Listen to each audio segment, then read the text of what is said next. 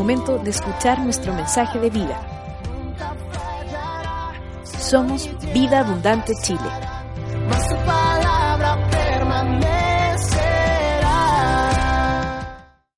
Nosotros seguimos en una serie, seguramente ustedes ya lo están viendo ahí arriba, ¿no es cierto?, en una serie de restauración. Y hemos ido tocando distintos principios, principios que tienen que ser restaurados. Esto comenzó con el libro de Enemías y aún no termina y no va a terminar todavía. Y hoy día vamos a aprender o vamos a recordar un principio que es muy básico pero muy elemental para que cada uno de nosotros estemos aquí hoy día, Dios aplicó este principio con, con, nuestras vidas. Es uno de los principios que tienen tremenda importancia en nuestra vida. Sin este principio, insisto, ninguno de nosotros hoy estaría acá. Voy a leer algunas cosas. Como estamos hablando de restauración, yo la última vez que estuve parado acá adelante hablé sobre la unidad, ¿verdad?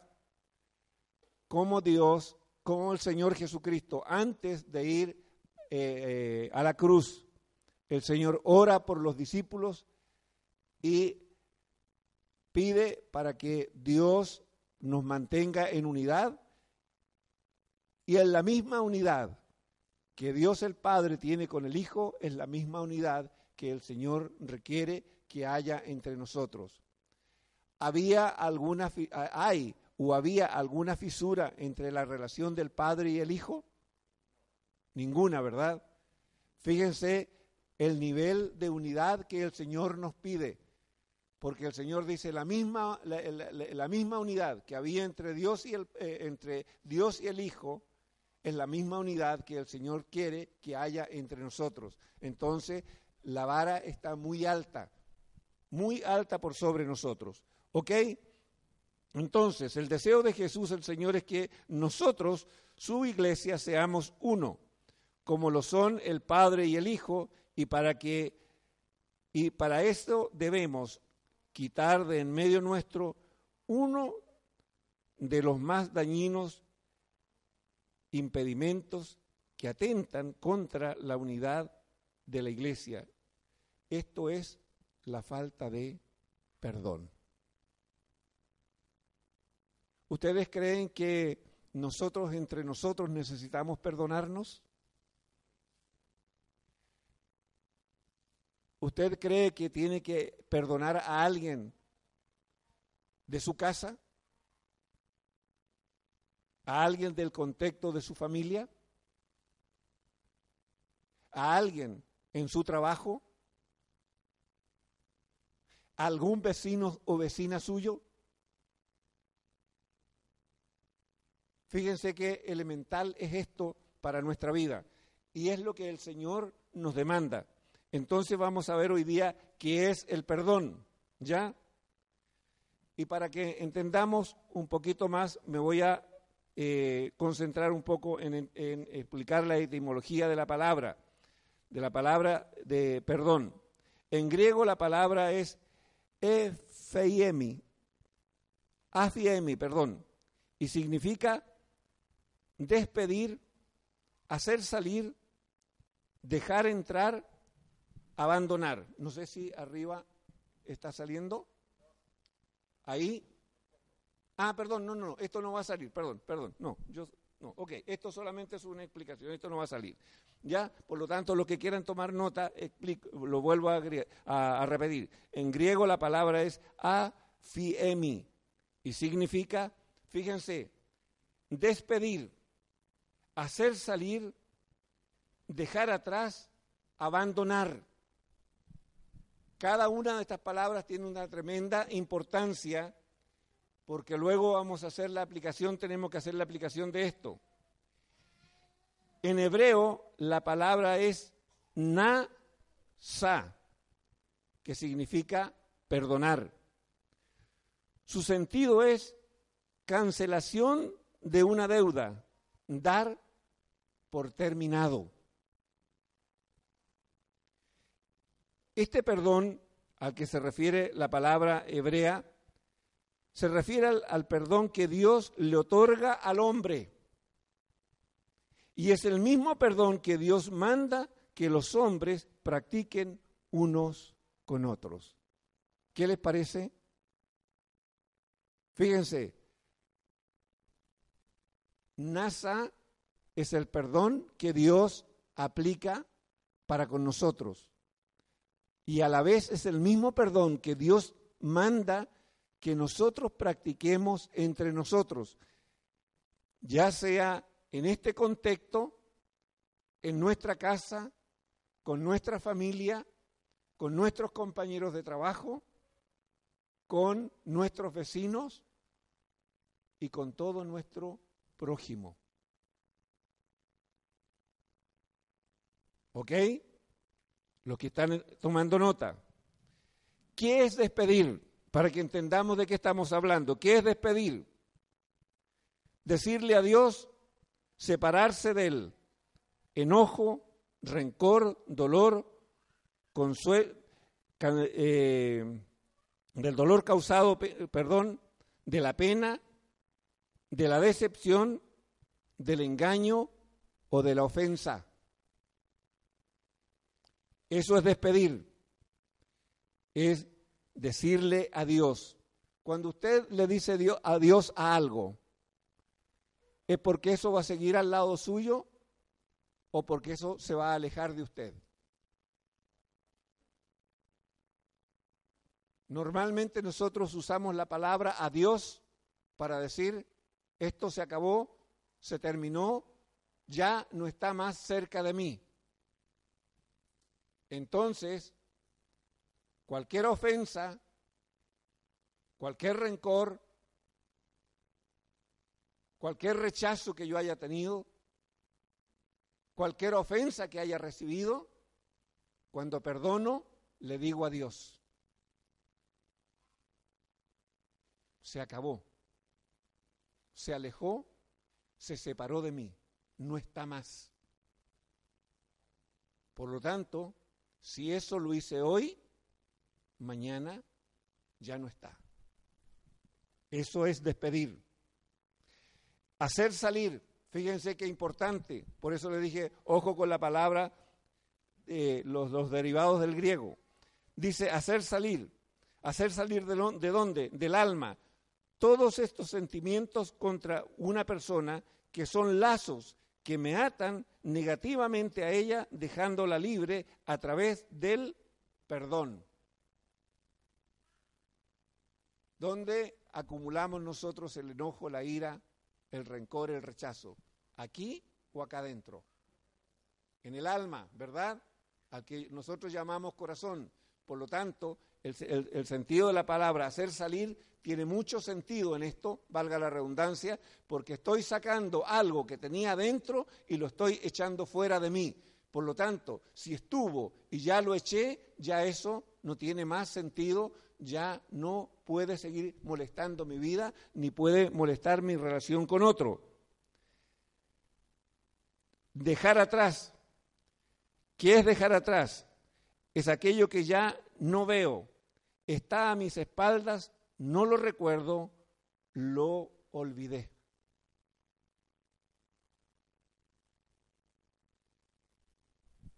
Ya lo perdoné.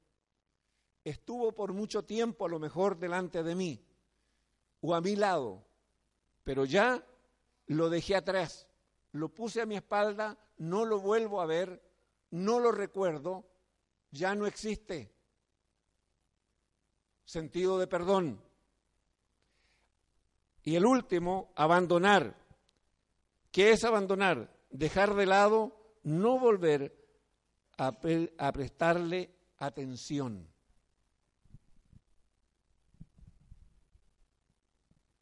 ¿Cómo estamos para poner en práctica estos principios básicos acerca del perdón? Entonces, si esa es la definición etimológica de la palabra, y es tan clara para decirnos la actitud que nosotros debemos de tener, entonces la primera pregunta es, ¿hay algo en la pantalla como no la veo ustedes me indican? Perfecto. Entonces, ¿cómo nos perdona Dios? Porque es Dios el Padre el que me está enseñando a perdonar. Entonces la pregunta lógica es, ¿cómo Dios nos perdona? ¿Ya? ¿Y qué dice, qué dice Juan, primera de Juan 1.9? Si confesamos nuestros pecados, Él es fiel y justo para perdonar nuestros pecados y limpiarnos de toda maldad. Entonces, fíjense lo que dice el texto. Si confesamos nuestros pecados, Él es fiel y justo para perdonar. Y Dios hace todo lo que recién acabamos de hablar. Dios el día que nos perdona, Él lo olvidó, lo dejó atrás, nunca más lo vuelve a recordar.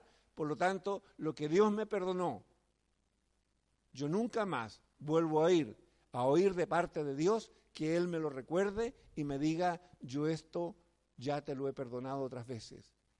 Cada vez que Dios me perdona, Dios olvida y no vuelve a recordar.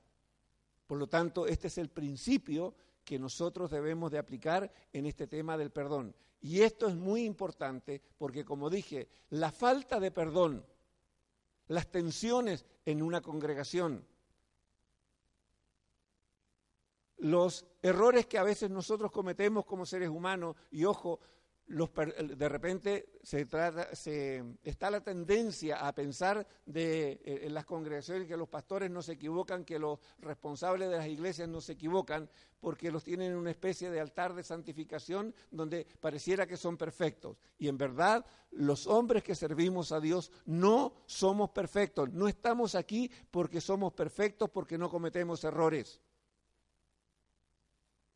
Simplemente Dios nos tomó de entre muchos y nos puso en un lugar de servicio, no porque seamos los mejores, no porque no tengamos errores, no porque nos equivoquemos, sino porque simplemente a Dios le agradó abundar su gracia y su misericordia sobre estos hombres y mujeres y los puso en un lugar de responsabilidad, de servicio. Pero eso no quiere decir que somos personas que no erramos o que no cometemos errores o que no de repente ofendamos a alguien. A veces nosotros ofendemos incluso inconscientemente a otro. ¿Les ha sucedido alguna vez que de repente ustedes hicieron un gesto por algo y la persona se ofendió y ustedes nunca hicieron el gesto en contra de esa persona, pero sin embargo esa otra persona se ofendió? Fíjense qué fácil es ofender a alguien. Simplemente un gesto y ya ofendí. Por lo tanto, nosotros siempre debemos de estar dispuestos a perdonar y ser perdonados. Y esto debe ser una cosa normal y natural, parte de la vida de los cristianos, si nosotros queremos practicar la verdadera unidad de la iglesia esa unidad donde el amor es perfecto en medio nuestro, una de las cosas que nosotros tenemos que aprender entonces es a perdonar y ser perdonados. Por eso, Primera de Juan nos dice, si nosotros confesamos nuestros pecados, si yo ofendo a alguien y me di cuenta que lo hice, lo que yo necesito es tener la suficiente humildad para ir donde mi hermano o mi hermana y decirle, ¿sabes qué? Yo creo que hice algo que te ofendió. Y me doy cuenta por la relación que estamos teniendo. Encuentro tu relación lejana conmigo. Créanme que esto es parte de la vida de la iglesia y nosotros tenemos que vivirlo y practicarlo todos los días. Dios es fiel y justo, como dijimos, y constante en el no cambiar en lo que Él ya nos otorgó. El Salmo 103, ¿qué nos dice?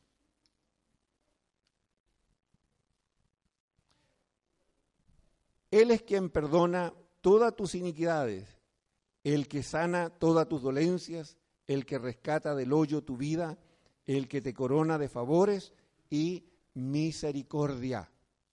¿Por qué pongo esto? ¿Por qué establezco esto? Porque el Señor nos manda a perdonar y Él nos da el ejemplo de cómo lo hacemos, cómo Él lo hizo con nosotros, para que nosotros seamos imitadores de lo que Él ha hecho con nosotros. Dios perdona toda iniquidad, sana nuestras dolencias, nos rescata del hoyo y nos corona de favores y de misericordia. ¿Dios guarda rencor? ¿Dios deja escrito algo como a veces hacemos nosotros, ya me las vas a pagar?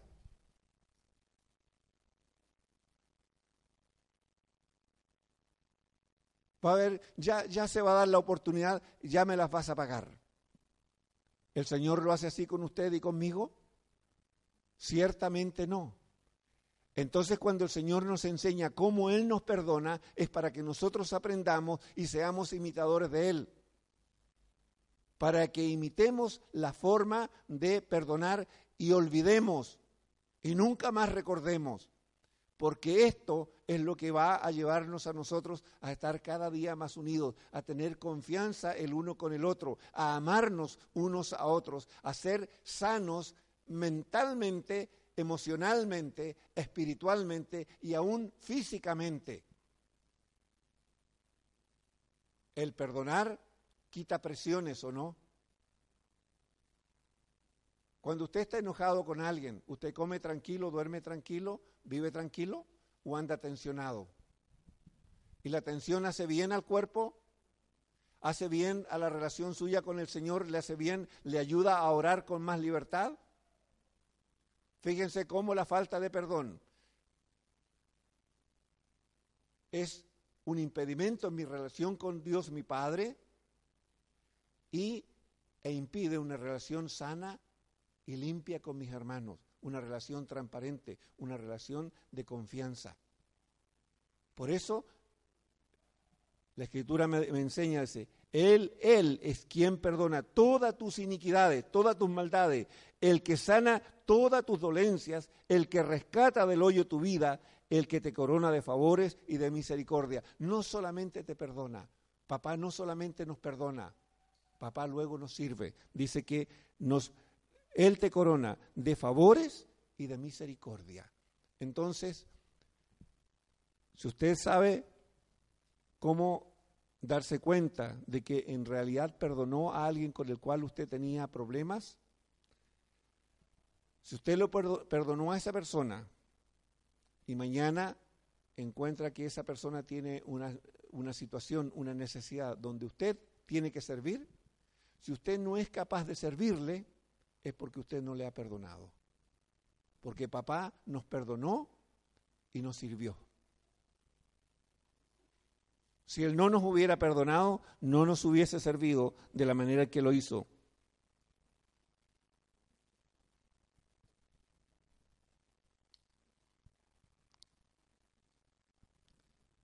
¿Qué dice Miqueas? ¿Qué Dios como tú que perdona la maldad? Y nótese, y olvida el pecado del remanente de su heredad.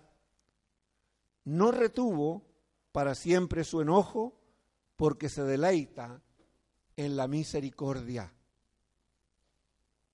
Fíjese, ¿qué Dios como tú, que perdona la maldad y olvida el pecado del remanente? Dios lo echó a su espalda, lo dejó atrás, no lo vuelve a mirar, lo olvidó. No retuvo para siempre el enojo, o sea, el enojo se puede retener. Según la escritura sí, y dice que Dios no lo retuvo. Y si, el si nuestro Padre no retiene el enojo para con nosotros, ¿qué derecho tengo yo como ser humano de retener el enojo contra mi hermano?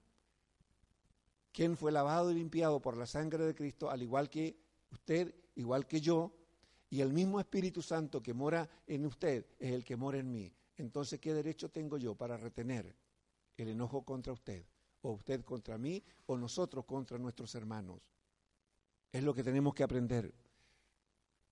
Este es un tiempo en que estamos comenzando un nuevo año. Por lo tanto, es el momento de reflexionar en nuestras vidas y decir, Señor, ¿cómo estoy frente a esto? Señor, en realidad soy una persona libre.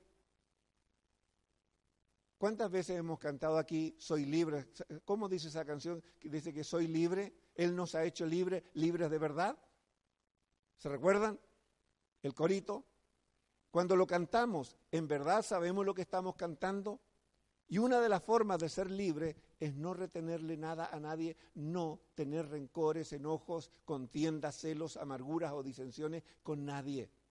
Es ser libre, libre interiormente, libre emocionalmente, libre en mi conciencia, porque así voy a poder disfrutar de la libertad del espíritu y de la vida plena en, en el Señor.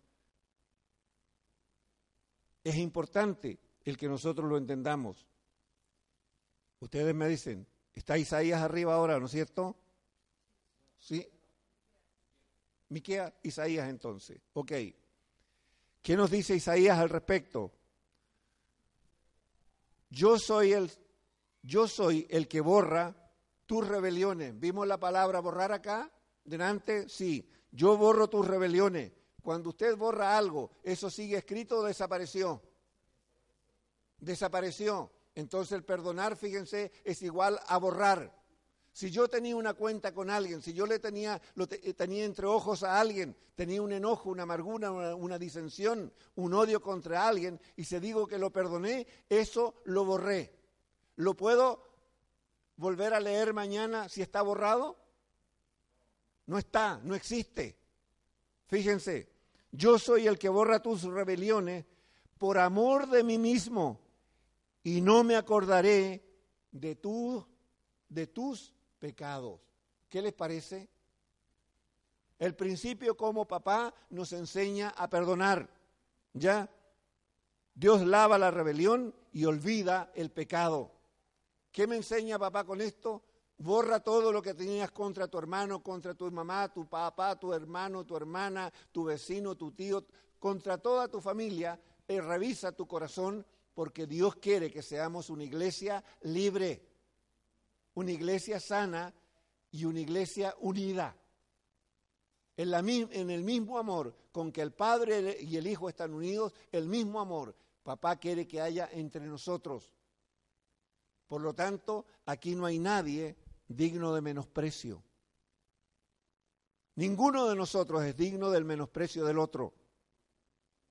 Al contrario, es digno de honor, es digno de reconocimiento, es digno de honra.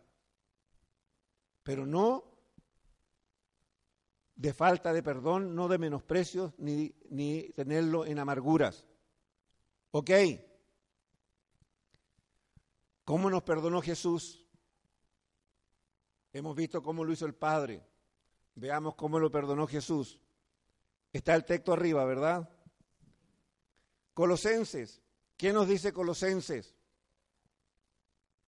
Y a vosotros, y aquí nos recuerda cuál era nuestra condición delante del Señor antes de conocerle, dice, a vosotros estando muertos en pecados.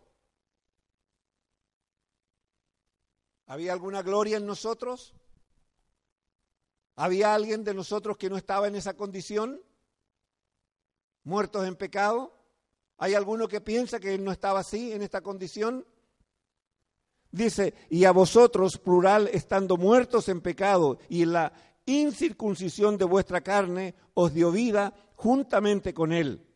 Nótese, perdonándoos todos los pecados, anulando el acta de los decretos que había contra nosotros, que nos era contraria, quitándola de en medio clavándola en la cruz, despojando a los principados y a las potestades, los exhibió públicamente, triunfando sobre ellos en la cruz.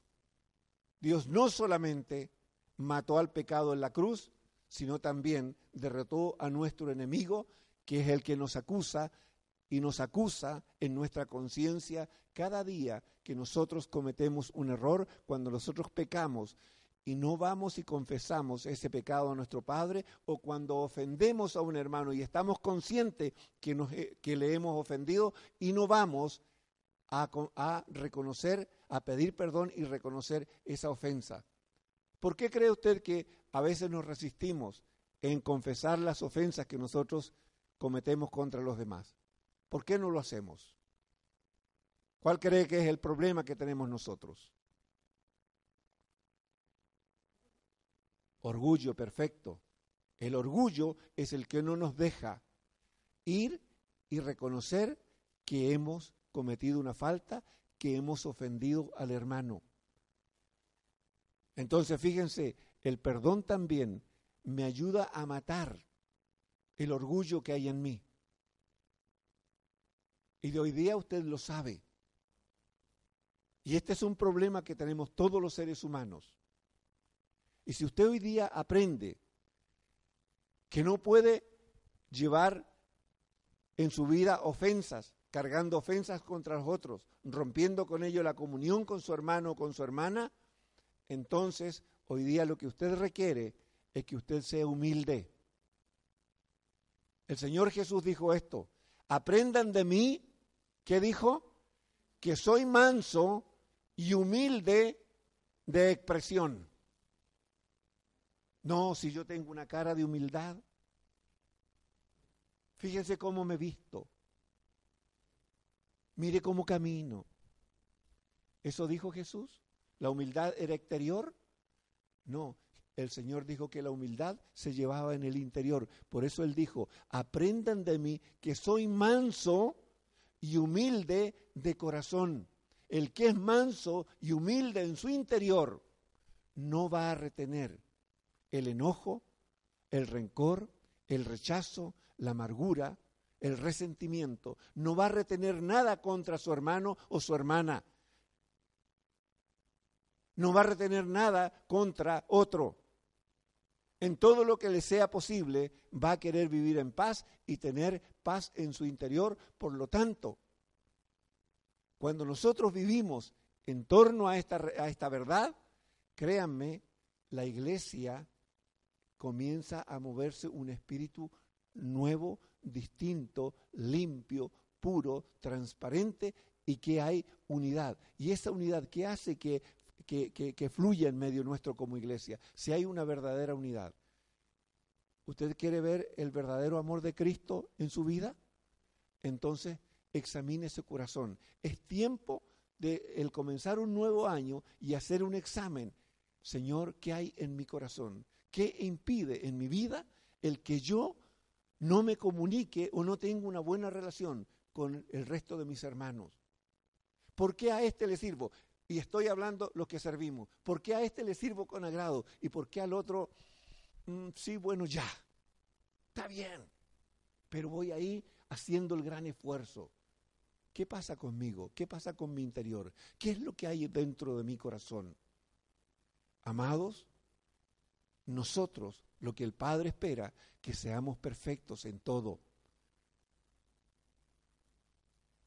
¿Por qué las tensiones de repente dentro del hogar? ¿Cuántas veces ofendimos y cuántas veces somos ofendidos? Mire usted el lenguaje que usted usa con su esposo, con su esposa, con sus hijos, con sus hermanos, con su madre, con, con quien sea, con sus vecinos, con sus compañeros de trabajo. Vea los tonos que usted usa. Amados, el perdón es clave si nosotros queremos que el Señor se mueva con plena libertad, si queremos ver la gloria de Dios en medio nuestro, el perdón es clave. Ninguno de nosotros, escuche bien esto, ninguno de nosotros estaría hoy aquí si nuestro Padre sabiendo cuál era la condición que estábamos. Fíjese, dice, y vosotros estando muertos en pecados y en la incircuncisión de vuestra carne os dio vida. Fíjense, ¿qué es lo que Dios Padre estuvo dispuesto a hacer con usted y conmigo antes que nosotros le conociéramos? A perdonarnos. Él estuvo dispuesto a perdonar toda, toda la maldad que había en nosotros.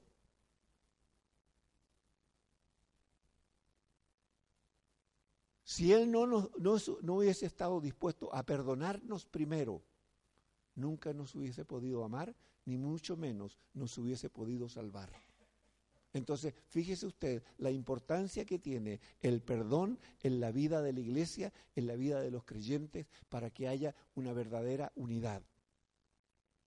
Y no estoy diciendo que solamente los problemas deben estar solucionados aquí dentro de la iglesia, sino desde su casa, con su familia, con sus parientes, con todas las personas que usted tiene contacto. Su corazón debe de estar en paz en esto, porque es muy importante, ¿ya? Para el desarrollo de una vida sana en la iglesia y también para la sanidad de su propia vida. Entonces, perdón, fíjese, cuando dice que perdonando todos los pecados, anulando el acta de los decretos que había en contra, de nosotros, que, no er, que nos era contraria, quitándola de en medio y clavándola en la cruz. ¿Qué es, ¿Qué es lo que está diciendo el Señor? Que Él hizo morir todas nuestras injusticias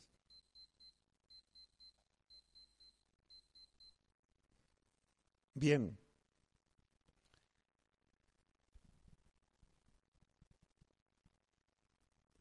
El perdón de Dios el Padre está condicionado a perdonar para ser perdonados. ¿Usted cree que eso es así? Aquí los que han trabajado con, con, el, con el oír por mucho tiempo, ¿qué es lo que ¿Cuál es la oración que se ha enseñado a los ancianos? Es el Padre nuestro, ¿no es cierto? ¿Cómo cierra el Padre nuestro? Curioso, ¿verdad? Fíjense, es la oración modelo que el Señor nos dio y sin embargo esa, esa oración modelo, ¿está arriba la cita? La oración modelo se cierra con esto porque si no perdonáis a los hombres sus ofensas, tampoco vuestro Padre os perdonará vuestras ofensas. Por lo tanto, amados hermanos, nosotros que tenemos el conocimiento de la palabra, nosotros que conocemos las enseñanzas del Señor, este principio es ineludible. Nosotros no lo podemos dejar de lado. No, no, nos podemos hacer, como, como diríamos en un, un, lenguaje vulgar, no nos podemos hacer los lesos, porque el principio lo conocemos. Y el Señor no va a pasar por sobre sus principios, no va a pasar por sobre su palabra. Por lo tanto, cuando usted y yo conocemos este principio y no lo aplicamos, ¿sabe dónde caemos nosotros? En ser rebeldes y contradictores porque no queremos hacer lo que nuestro Padre nos enseña y queremos establecer nuestra propia voluntad. La rebeldía es esa. No querer obedecer lo que nos enseña nuestro Padre y querer establecer mi propia voluntad. Y el Señor lo dijo muy claro, porque si no perdonáis a los hombres sus ofensas, tampoco vuestro Padre os perdonará vuestras ofensas. Entonces, amados, el perdón que nosotros buscamos muchas veces de parte de Dios está condicionado a si yo he perdonado a los que me han ofendido o no los he perdonado. Marcos 11:25, ¿qué nos dice? Fíjense, si usted ora y no perdona, fíjense las consecuencias del no perdonar. Y cuando estáis orando, perdonad si tenéis algo contra o alguno, para que también vuestro Padre que está en los cielos os perdone a vosotros vuestras ofensas. ¿Está condicionado el perdón del Padre para nosotros a que nosotros perdonamos? ¿Sí o no? ¿Saben? Estos principios nos tenemos que poner de acuerdo en la iglesia. ¿Saben por qué? Porque los tenemos que empezar a exigir a nosotros mismos porque esta es una vida sana, es una vida, nos da como resultado una vida sana espiritual y una vida llena del Espíritu. ¿Por qué usted y yo no podemos ser eh, llenos del Espíritu? Uno de los impedimentos es este, el tener cuentas pendientes, el no perdonar. ¿Por qué muchas oraciones? no son respondidas. ¿Por qué cosas usted está orando? Vea si la razón pudiera estar aquí. Examine su corazón. Vea si tanto tiempo ha orado y el Señor no le ha respondido, no se vaya a encontrar con la sorpresa que el Señor le dice, ¿cómo quieres que yo haga esto contigo si tú no has perdonado a tu prójimo? ¿Cuál es, eh, es el principio que el Señor nos enseñó para con nuestro prójimo? ¿Qué es lo que tenemos que hacer con nuestro eh, prójimo? ¿Qué dice la palabra? ¿Cuál es el principio? Amarás al Señor tu Dios con toda tu mente y con todo tu corazón. Fíjense, amarás a Dios con toda tu mente y con todo tu corazón y a tu prójimo como a ti mismo. Entonces, ¿podemos tener cuentas con nuestro prójimo? Y si tengo cuentas, mis oraciones van a ser oídas, seguramente no tienen tropiezo, porque ya papá me lo dijo. No es el predicador, no es el tipo que está aquí adelante el que lo está diciendo. Este es un principio que papá lo estableció en su palabra. Si yo lo dijera por mi propia cuenta no tiene ningún valor. Pero entienda esto, este es el consejo de su padre. Es su padre que le está diciendo, hijo, quiero que seas perfecto. Y para que seas perfecto en unidad en mi iglesia, tiene que haber el principio más practicado dentro de mi pueblo, tiene que ser el perdón. Tú no tienes que tener cuentas con nadie, tu corazón tiene que estar limpio, tu conciencia tiene que estar libre y no tener cuentas con nadie, porque si no, insisto, y cuando estés orando, perdonad si tenéis algo contra alguno, para que también vuestro Padre que está en los cielos os perdone a vosotros vuestras ofensas. Si no, mis ofensas no son perdonadas. ¿Usted ofende al Señor todos los días o no? ¿Nosotros ofendemos a nuestro Padre todos los días o no? ¿Pecamos contra Él? ¿Si me está entendiendo? Todos los días. Si yo dijera que hoy día no pequé, yo haría a Dios mentiroso, así me enseña la palabra. ¿Sí o no? Si dijéramos que no, no hemos pecado, hacemos a Dios mentiroso. Entonces, por lo tanto, yo como hombre, y si entiendo que soy imperfecto, quiere decir que todos los días yo peco contra mi Padre. Y necesito que Él todos los días me perdone. Y por lo tanto, como es una necesidad, también papá me dice, hijo, de la manera que yo te perdono, perdona a tu prójimo. Ama a tu prójimo, cuida a tu prójimo y guarda tu corazón. Por eso el consejo de papá es, hijo mío, sobre todas las cosas guardadas que dice, guarda tu corazón. Mm, fíjense cómo los principios, cuando eh, el, papá nos empieza a hablar, cómo los principios se van ordenando todos y cada principio es un consejo para una vida sana y una vida abundante, entre paréntesis, como el nombre de nuestra iglesia, vida abundante. Yo quiero tener vida abundante, uno de los principios que yo tengo que velar en mi vida es este, el perdonar. Y este, este, este, este principio además me va a traer una sana unidad dentro de la iglesia. ¿Ok? ¿Qué más? El último. Principio. No juzguéis y no seréis juzgados. No condenéis y no seréis condenados Perdonad, perdonad y seréis perdonados. Aquí en este texto tiene tres principios. Primero, no juzgar. Segundo, no condenar. Y tercero, perdonar. Tiene tres principios en este texto. Tres principios que nosotros debemos de practicar a diario si queremos ser discípulos fieles, si queremos ser hijos verdaderos, si queremos ser siervos sanos del Señor, estos principios son principios que tenemos que practicarlos a diario. ¿Ok? Fíjense, vuelvo a repetir, no juzguéis y no seréis juzgados. O sea, cuando yo juzgo, hay alguien que me juzga a mí. Cuando yo condeno a alguien, alguien me está condenando a mí. Y cuando no perdono, Dios me dice, yo no te puedo perdonar porque tú estás guardando rencor en tu corazón tu corazón no es perfecto.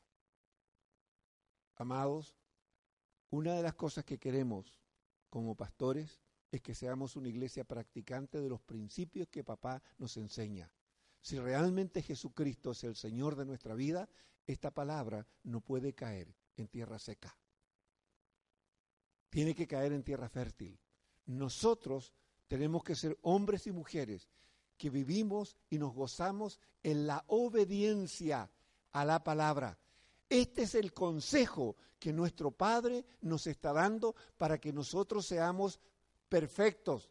Ser perfecto como vuestro Padre es perfecto. Nada menos ni nada más que eso. Esa es la medida. No hay otra. Esa es la medida. Yo no la puedo rebajar, Hernán no la puede rebajar, ni aunque hubiera parado aquí un apóstol, puede rebajar la palabra. Y si lo hace, no es, no es, un hombre verdadero, no es un siervo verdadero. Y esta palabra se tiene que cumplir sí o sí en nuestra vida. El Señor dijo, los cielos y la tierra pasarán, más mi palabra no pasará. ¿Qué está diciéndome el Señor con eso? Mi palabra se tiene que cumplir sí o sí. ¿Queremos ser una iglesia sana? Amados, estamos recordando principios. Ciertamente estoy muy claro que no estoy enseñando nada nuevo. Yo sé que todos los que están sentados aquí conocen todos estos principios. Simplemente estoy tomando un mismo principio que Pablo dijo. Pablo, cuando le escribía a la iglesia, decía esto, para mí no es molesto volver a recordarlo las mismas cosas, puesto que vosotros ya las sabéis. Estoy muy consciente, todos los que estamos aquí conocemos el principio. El tema es cuánto lo estamos viviendo, cuánto lo estamos practicando. Ese es el punto. Y si queremos, insisto, ser una congregación sana, este principio del perdón, insisto, tiene que ser un pilar fundamental dentro de nuestras vidas en el día a día, porque esto nos va a sanar, porque esto nos va a traer libertad, porque esto nos va a traer unidad, porque a través de esto va a empezar a fluir el amor de Dios. Y el amor de Dios va a ser el testimonio para los no creyentes cuando nos vean cómo nosotros nos protegemos, nos cuidamos y nos amamos unos a otros. El amor de Dios va a ser ese gran testimonio para la gente que está afuera, para la gente que no conoce al Señor. ¿Ok? ¿Cómo nos manda Jesús a perdonar? Perdón, voy arriba, se me olvida.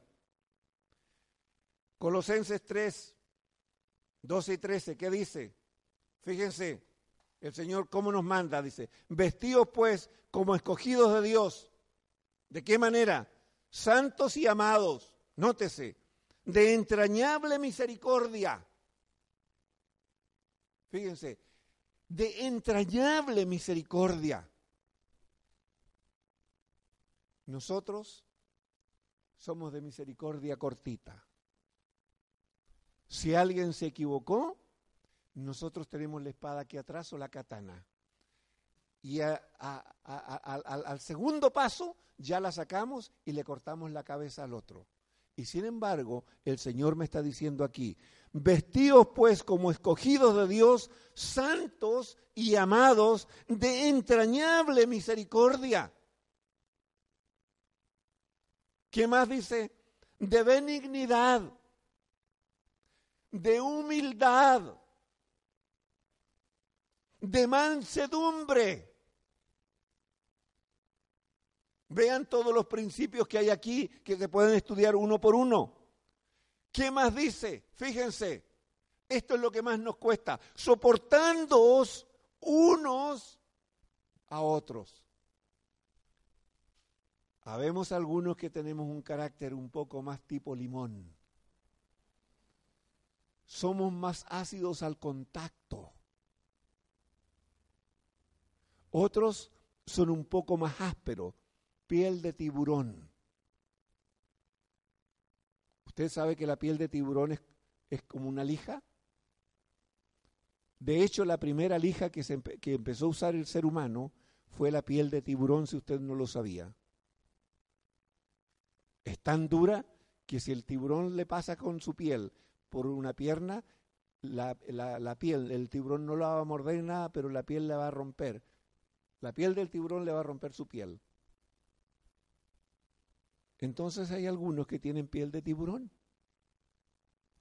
Pasan al lado de otro y lo dejan herido. Y el Señor dice que nosotros tenemos que vestirnos no con piel de tiburón, sino vestidos como escogidos de Dios, santos y amados. El que ama no tiene la piel dura,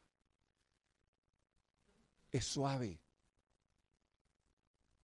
es fragante. Todos quieren estar con Él. Es tan dulce, es tan tierno, es como la miel. Por eso siempre he dicho para mí que un pastor que tiene el llamado pleno de pastor, para mí los pastores son hombres miel. Siempre he dicho eso. Para mí un pastor es un hombre miel, es uno capaz de convocar. Ese le da un abrazo a alguien y aunque ese esté muy desanimado, con el abrazo que le dio, lo levantó, lo animó. Mi característica propia no es ser pastor, ejerzo como pastor y asumo la responsabilidad como pastor. Pero yo hago lo mismo que hace ese pastor que tiene esa gracia, esa, esa, esa esencia pastoral en él, eso que Dios puso en él, y hago lo mismo y le doy el abrazo y lo dejo reventado mientras que el pastor lo levanta. Pero yo lo reviento porque no es mi gracia natural. Pero los pastores son hombres miel. Tuve un pastor así. Y son hombres muy muy, muy, muy, muy tiernos, muy amorosos, tienen mucha palabra de ánimo, de consuelo. Dice, y soportando unos a otros, si alguno tuviere queja contra otro, consejo, de la manera que Cristo os perdonó, así también hacedlo vosotros. ¿Se entiende esto o no? ¿Es muy complicado entender esa palabra que está arriba? ¿O es muy simple y sencilla y solamente requiere obediencia de nuestra parte? ¿Tengo que hacer alguna interpretación especial para entender eso? ¿O solamente tengo que leer y aplicar? Esto es como el paracetamol. Si le duele la cabeza, tómeselo. Si usted no se lo toma, le va a seguir doliendo la cabeza. Créame que esto lo he practicado mucho en estas últimas semanas. He tenido que tomar mucho paracetamol porque el dolor de cabeza ha estado muy presente por mucho, por mucho rato. Estoy a punto que me declaren entre paréntesis hipertenso. Se va desgastando este hombre exterior, ¿no es cierto? Y llega un momento en que no queda más si habrá que tomar pastillas después, habrá que hacerlo. Todavía le estoy diciendo, Señor, todavía espero en ti. Todavía espero en ti. Amén. Porque sé que Él me ama. Simplemente lo hago porque sé que Él me ama. Pero si Él me dice, hijo, quiero que lo hagas, sé que me voy a tener que sujetar a las órdenes de un médico. Principio de obediencia, principio de autoridad. Ojo con eso. Ok, ¿qué más?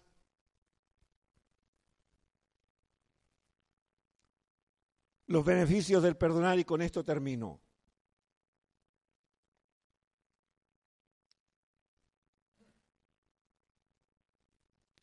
Los beneficios del perdonar y ser perdonados. Mire, Romanos 4, 7 y 8, ¿qué dicen? Bienaventurados aquellos, perdón, bienaventurados aquellos cuyas iniquidades son perdonadas y cuyos pecados son cubiertos. Bienaventurados, bienaventurado el varón a quien el Señor no inculpa de pecado. Cuando leí este texto, yo dije, ¿qué tiene que ver esto con el perdón? Señor, pareciera que fuera fuera de contexto, pero fíjense me está diciendo, bienaventurado aquellos cuyas iniquidades son perdonadas y cuyos pecados son cubiertos. ¿Sus iniquidades han sido perdonadas? ¿Está consciente usted de que sus iniquidades, todas sus maldades, le han sido perdonadas? ¿Usted entiende cómo fue cubierto su pecado? ¿Quién cubrió su pecado? Cristo en la cruz del Calvario. La sangre de Cristo es la que cubrió todos mis pecados, los lavó, los limpió, los borró para siempre y borró el acta de los decretos que había en mi contra. O sea, Dios tenía un Kardec donde estaba toda mi vida desde el día que nací y todo lo que había hecho a partir de ese día en adelante. Toda esa, esa acta que había, que me era contraria y que decía todas las maldades que yo había hecho, Cristo las clavó en la cruz, las hizo morir, las borró, las olvidó, las echó atrás y nunca más las trajo a recuerdo.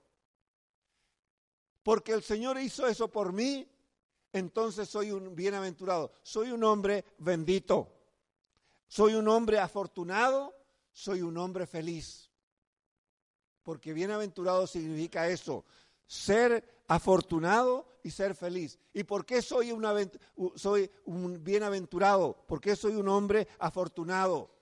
Porque usted y yo estamos en la multitud de los hombres afuera llenos de pecado, muertos en nuestros delitos y pecados. Y el Señor dijo, a ver, Felipe, ven acá. Y te sacó de allá, de esa multitud, y te puso acá.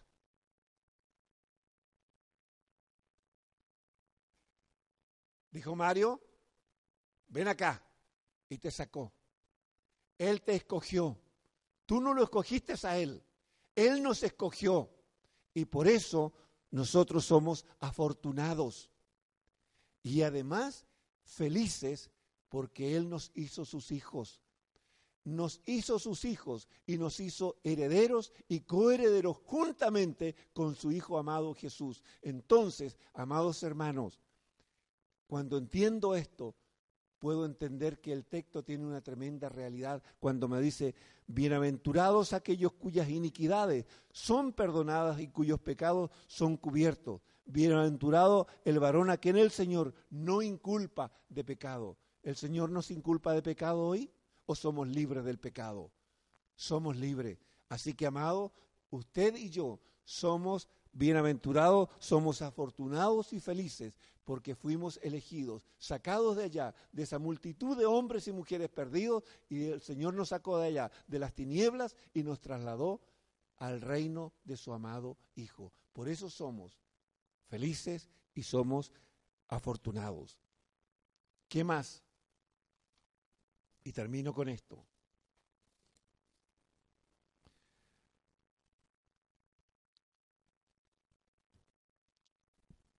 Así que sigamos lo, así que sigamos lo que contribuye a la paz y a la mutua edificación.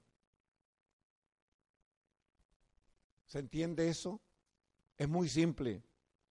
Así que sigamos a los que a lo que contribuye a la paz y a la mutua edificación. Si yo quiero seguir la paz y ser alguien que colabore en la mutua edificación, ¿qué es lo que yo tengo que hacer? ¿Qué es lo que tenemos que hacer cada uno de nosotros? Es tomar cada principio que el Señor nos ha enseñado respecto al perdón y ponerlo por obra. Simplemente eso, amados.